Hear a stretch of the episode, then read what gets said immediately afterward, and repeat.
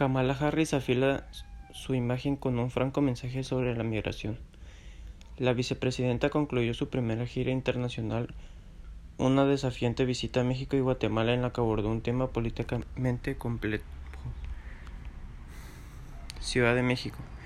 Antes de volar a Guatemala y México en su primer viaje al extranjero, la vicepresidenta Kamala Harris enfrentó preguntas sobre cómo enfocaría su papel como emisaria del plan del presidente Joe Biden para apuntar la religión y disuadir la migración a Estados Unidos.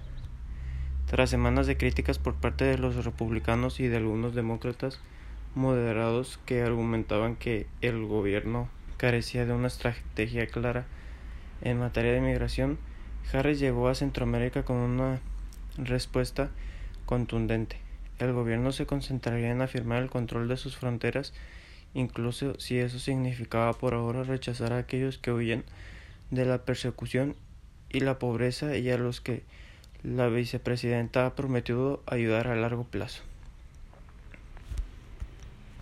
Harris fue igualmente sincera en cuanto a la necesidad de abordar las causas fundamentales que impulsan a los migrantes a emprender el largo y peligroso viaje hacia el norte desde Centroamérica a pesar de los cientos de millones de dólares gastados por Estados Unidos para mejorar las perspectivas en la región. En Guatemala anunció que Estados Unidos ayudará a un panel anticorruptivo que ha sido denunciado por el presidente Alejandro Yamatei, incluso frente al líder guatemalteco.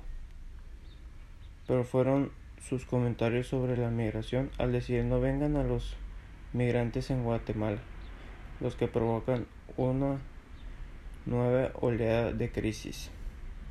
Un día después en Ciudad de México, Harris dijo que no hay duda de que su trabajo en Centroamérica tendrá un efecto positivo en la región. El tema que causa profundas no se va a resolver en dos días, dijo Harris.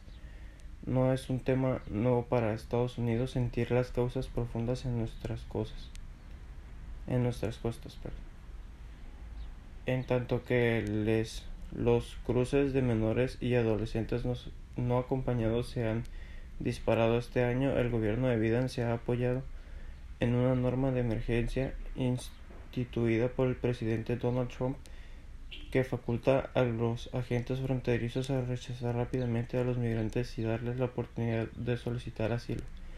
La orden implementada después del brote de coronavirus justifica las expulsiones como medida sanitaria para evitar la propagación del virus.